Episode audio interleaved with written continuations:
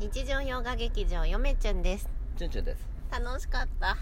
はい行い古書即売会行ってきましたってきました行ってきましただから今日は何冊か買った嫁順もねなんか買ったん珍で、しくうん、ちょっと一冊ずつ紹介していこうかなと思います、簡単に、はいまず何買ったんでしたっけ結婚心理学これ嫁順が買ったんです よねいつの本これ、これいやは古いやつ昭和うん珍しくあんた汚い本買ったねうん書いてるやんそこ昭和27年印刷なんかあれやねあのー、よしとさん好きそうな本や、そうそうそううん妻のたしなみなんかあの これ結婚について、まあ、心理学的観点から語ってるっていう本なんですけど目次がとにかく面白くって、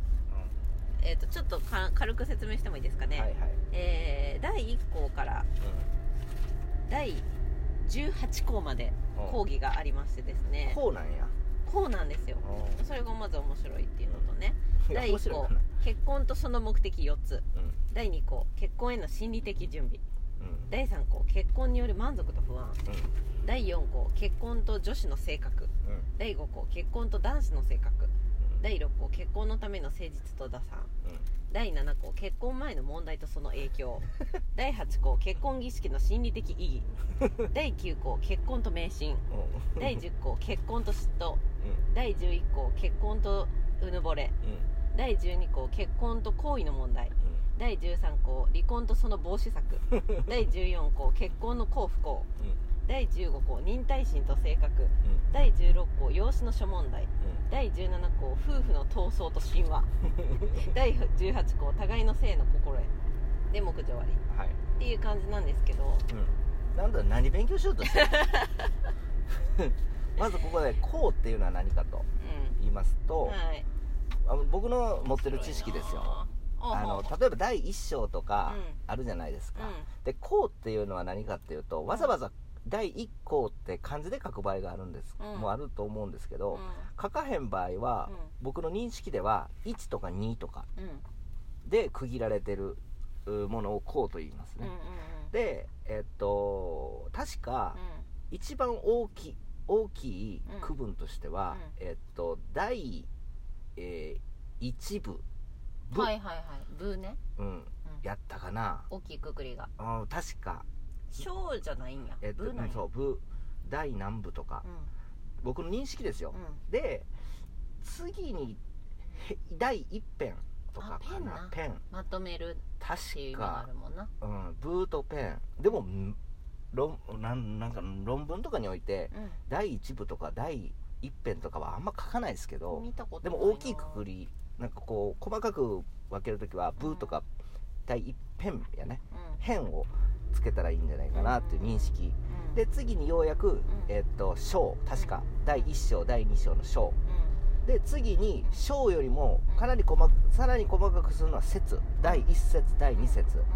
で第1節第2節でさらに細かくするのがこうっていうような僕認識でしたっていう僕ははそういう風にやってるような気がするいろいろしてますねうんだから細かくやるんやったらそういう風になんか自分で設定してあのやっていくとなんつうのそのまあ論文だけじゃないですけどもあの章立てができるとうんいう感じじゃないですかうんそれのこうですよねうんまあ無理やり僕の知識にあの持ってきましたけれども あなたその本買ったんですねはいな楽しなんぼで買ってんだっけ読むのが楽しみですね300円とかそんなんやな300円ですはいはい面白そうはい次うんえっとゆめちゅんもう一冊買ったんですよ珍しく珍しいねこれは買わなって思ったあのこれはえっと復刻のやつねうんえっとですねうん30年目書き直し黄金丸なんかねでもそれなんか YouTube か、うその嫁ちゃんがねなんか言っとった記憶があるんねをよく覚えてますねうん説明したことありますようん黄金丸っていうのは日本最古のう児童文学です、んうん日本で最初にできた児童文学まあ完全懲悪ものですねうんうんちゅんちゃんも言ってましたけそど、こね、でここで完全懲悪っていうのをあのやっぱ分からないと文学において僕はダメなんじゃないかなと思っておりますうんで特に僕思想史専門なんで、やっぱりその完全懲悪っていうのは絶対あるんですよ、うんその時代においてまあ桃太郎とかさそう桃太郎とかでなんか善か悪かっていう話はあると思うんですけ塚どちゃんと昔ディベートしたねうん、僕は桃太郎は善やと思ってるんですよ、塚ちゃんは悪って言ってたねうん、なぜかというと桃太郎ができたでき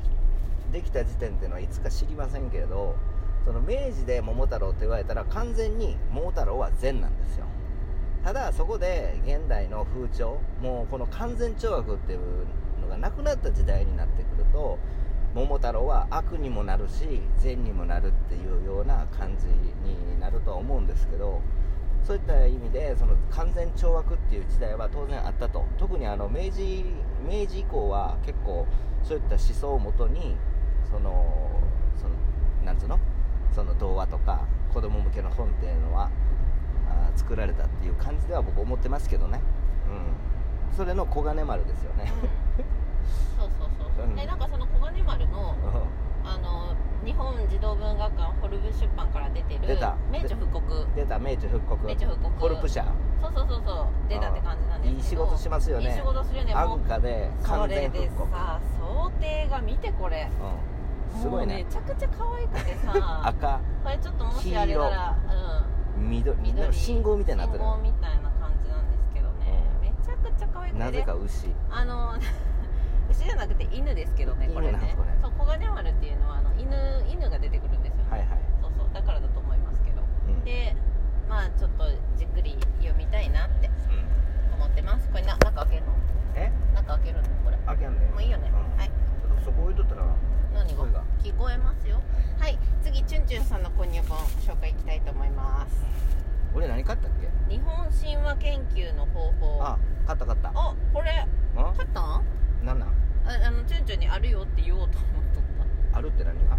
見つけた嫁ちゃんもこれうあんあ買ったんや買いました言うの忘れこてれたな300円で薄い本ですけど、うん箱入りの本ではいえーっとこれ何「講座日本の神話1」っていうやうんいうなんつうの、んシリーズもんなんかな、うんなんかうん一これを皮切りにうんあと成立と構造の話とかさうん出雲神話とかさうん古代の英雄とかさ、はいはいはいあとしあの祭祀関係とか比較研究とまか、考古学とかがいろいろ日本神話学の、まあ、神話学日本神話学のなんかなんつうのその解説書みたいなやつの一部ですよね、で僕結構その方法論と学問の方法論の本っていうのが好きで特にあのまあ特にというか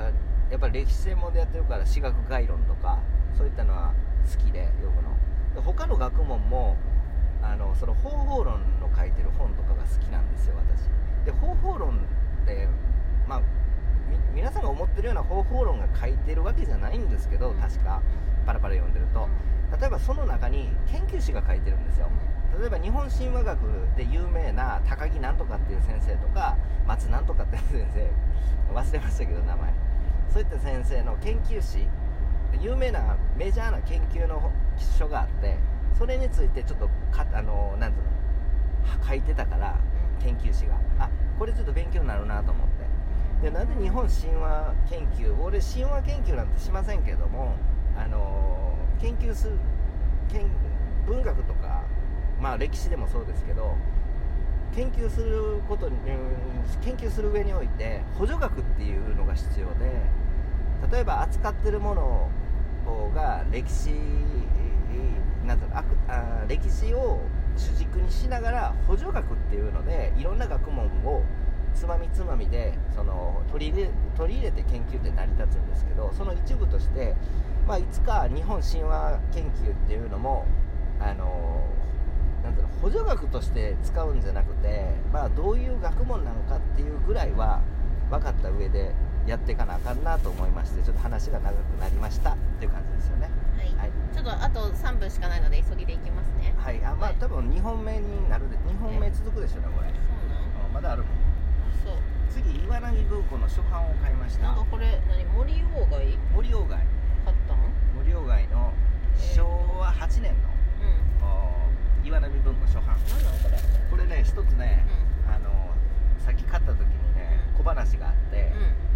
あの値札書いてるんですようんうんでその値札が値札がペタッと貼り付けたって普通、うんでそれを買う時にペラッと剥がしてそのいろんな古書店の人が出してるから、あのその売り上げになるんですよね、うんその値札の古書店、はいはいそれねあの値札ついてなかったんですよは、い値札が、でなんか奥からおじちゃんが出てきて「うんこれどこにありました?」っつっえて「せっせせっせとここです」っつってなんで「うわなんぼやろ」みたいなでえ店の人じゃないから、勝手に言うことはできへんね、基本でもないから、あ戦前版探しとったんですよその人も、戦前版ないかななんか基準になる金額じいやないんですよ」つって一言俺言ったって「だどれぐらいかなまあ俺がもうねいいねもう大体これ高くて、その戦前版じゃないやつも岩波文庫1冊200円やからそんな1000円に1000円1500 1500円とかはこれは出さへんあのやれへんからまあ高くても500円かなですよねみたいな感じでおじいちゃんにとって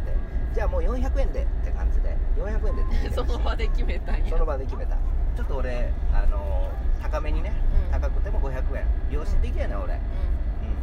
まあ400円もしくは300円が妥当かなと思ったんですけどまあいいかなとうん目録もちゃんと僕持ってきてるかうらんそれ一冊持ってなかったんでうご利用外のなんていうのそれん渋江調査はいはいはい知りませっんていうなんか詩詩についての本かなそううなん岩波文庫は完全コレクションなんでんまあいつかねまとめて読めればいいかなっていう感じですけど、まあ初版だけ集めてます昭和16年うんまでの、うん、昭和2年から昭和16年